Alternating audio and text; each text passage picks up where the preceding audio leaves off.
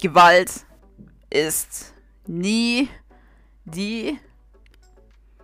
Genau, ich glaube, du hast den Satz schon selbst beenden können. Ein Satz, den jeder schon einmal im Leben gehört hat. Denk mal geschwind nach, wann warst du das letzte Mal gewalttätig gegenüber deinen Eltern, Freunde, Lehrer, der Natur? Wie hast du dich benommen und inwiefern hast du die anderen diffamiert?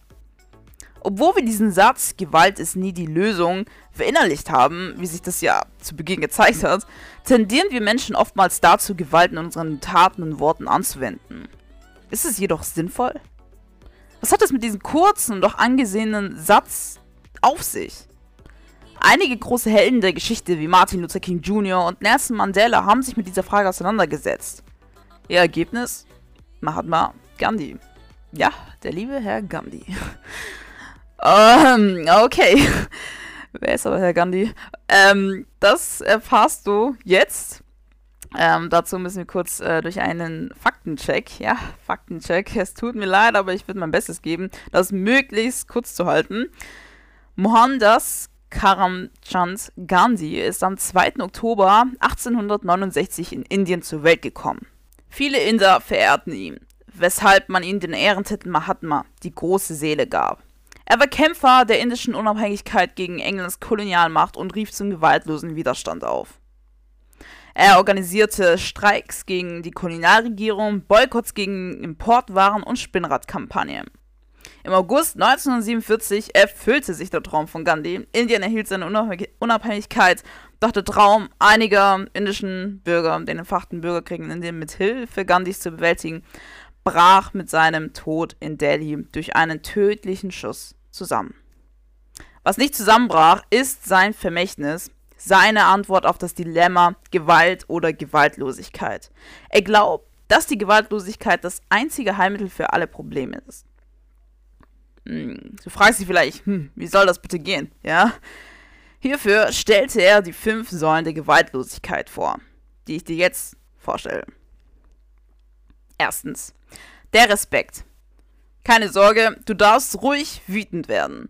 Um dich herumschmeißen, alles sonstiges darfst du ruhig machen. Denn für Gandhi ist Wut eine bezaubernde persönliche Eigenschaft. Jetzt fragst du dich vielleicht, hä? Steht das nicht im Widerspruch zu Gandhis Haltung der Gewaltlosigkeit? Also darf ich jetzt einfach um mich herumschmeißen, total wütend sein? Das, äh, das, das ist doch ein Paradox, oder nicht? Ja, ist es auch. Aber hier ist es wichtig, was man unter dem Begriff Wut versteht. Wut ist für einen Menschen wie das Motor eines PKWs. Sie treibt einen an, damit man an einem besseren Ort ankommt. Wut ist die Motivation für das Richtige zu stehen. Aber es gilt die Wut, Achtung, weise einzusetzen. Hm, was heißt die Wut weise einzusetzen? Es heißt, dass der Mensch Vergeltung bzw. Rache unterlässt. Gandhi sagte mal, Auge in Auge und die ganze Welt ist blind. Das heißt, am Ende werden beide Personen sowieso ähm, nach einer gewalttätigen Auseinandersetzung verlieren. Stattdessen sollte der Mensch versuchen, die Sichtweisen anderer zu respektieren, zu verstehen und sich selbst einfach zu beherrschen. So, dann kommen wir nun zur zweiten Säule, das Verständnis. Wir alle möchten geliebt werden, nicht tyrannisiert. Man versucht alles zu geben, damit die andere Person meine Sichtweise einzig und allein versteht. Aber ist das der richtige Weg, wenn man darauf besteht, die eigene Sichtweise als das einzig Richtige zu sehen und alles irgendwie, alles andere irgendwie auszublenden? Da kenne ich persönlich ähm, auch eine Geschichte aus meiner Schulzeit.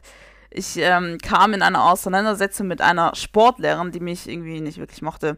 Und ich bin eines Tages nicht am Sportunterricht erschienen und genau am selben Tag hat sie ja unangekündigte Noten gemacht, weshalb sie mir dann einfach null Punkte gab für das, dass ich nicht da war, ja. Und in den Abi-Jahrgängen äh, kann man wegen null Punkte im Zeugnis sein Abitur schon mal irgendwie die Tonne schmeißen.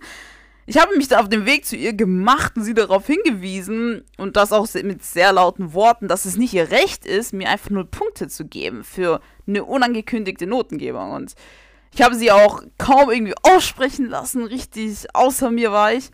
Und dar daraufhin wurde sie dann selbst mega laut, ja. Und ich wusste in diesem Augenblick so, nee, das ist, das ist wirklich zu keiner Lösung führt. Warum auch immer habe ich mich irgendwie random an Gandhis Säule, das Verständnis, erinnert und mir gedacht so, hm, okay, ich riskiere es jetzt einfach mal und sag ihr, dass ich ihre Sichtweise, dass ich hätte da sein sollen ohne einen tiefgründigen Grund, verstehe. Und die glaubt's mir nicht, aber sie konnte daraufhin auch meine Sichtweise verstehen und nahm, mir, nahm auch die Nullpunkte wieder zurück. So einfach ging's und ich war einfach wirklich nur noch im Schock. genau. Dann kommen wir zur dritten Säule. Also ihr könnt es ja auch selber mal ausprobieren, aber wirklich, wenn ihr wirklich am Zweifeln seid und ihr seht, okay, es führt zu keiner Lösung hin, dann versucht das einfach. Ich habe es gemacht und es hat einfach wirklich geklappt. dann kommen wir wirklich zur dritten Säule. So, die Akzeptanz. Wenn wir uns respektieren und verstehen, führt das dazu, dass wir andere Sichtweisen nicht nur respektieren, sondern sie akzeptieren. Das heißt, dass wir sie in die eigene Sichtweise integrieren. Und dies lässt den Frieden stärken. Und das ist, glaube ich, sozusagen eigentlich eine der wichtigsten Säulen, aber auch die schwerste Säule, die man, glaube ich, ähm, so umsetzen kann. Und zwar die Sichtweisen anderer irgendwie möglichst zu integrieren. Genau. Kurz gefasst, das lässt einfach den Frieden stärken. Dann die vierte Säule, die Wertschätzung. Für Gandhi ist weniger mehr. Was hat das auf sich? Ja, was, was heißt es weniger mehr?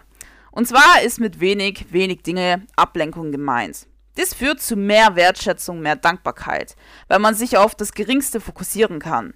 Wer kennt's nicht? Während dem Frühstücken schaut man sich irgendwie ein YouTube-Video an und schwupps, dein Frühstück befindet sich schon im Magen und ohne es wirklich irgendwie gemerkt zu haben. Weil der Fokus auf etlich viele Sachen gelegt wurde. Deshalb steigt ja auch eigentlich die Anzahl der psychischen Erkrankungen an. Ja, das ist einer der Hauptgründe, warum sie ähm, ansteigt. Wir geben uns einfach nicht mehr für wenig zufrieden. Dann die letzte Säule, das Mitgefühl. Nur aus eigener Erfahrung heraus könne man glaubhaft gegen Schrecklichem vorgehen. Hierbei ist es wichtig, die Ungerechtigkeit in den eigenen Körper wirklich zu spüren. Auch wenn es nur gering ist. Wir sollten beispielsweise einfach Präsidenten an die Front schicken, bevor sie ihre Soldaten dorthin bringen und Zivilisten töten. Hier ist es wichtig, einfach die Ungerechtigkeit im eigenen Körper zu spüren und das führt dazu, dass wir auch dadurch dann den Weltfrieden hervorbringen können. So, zusammenfassend lässt sich sagen, dass definitiv für Gandhi die Gewalt ähm, gar keine Lösung ist, denn Gewalt züchtet Hass und Terror.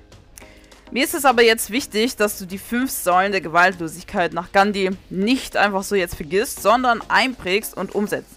Denn die fünf Säulen sind nichts weiter als der Wegweiser zur neuen Welt des Friedens. Sie brechen unsere Ketten und lassen uns frei fliegen. Vielen Dank, dass du die Welt mit deiner baldigen Umsetzung der fünf Säulen mitgestaltest und vergiss nicht, kleine Veränderungen führen zu langfristigen Erfolgen. So, bis dahin, ciao und bis zur nächsten Podcast-Folge.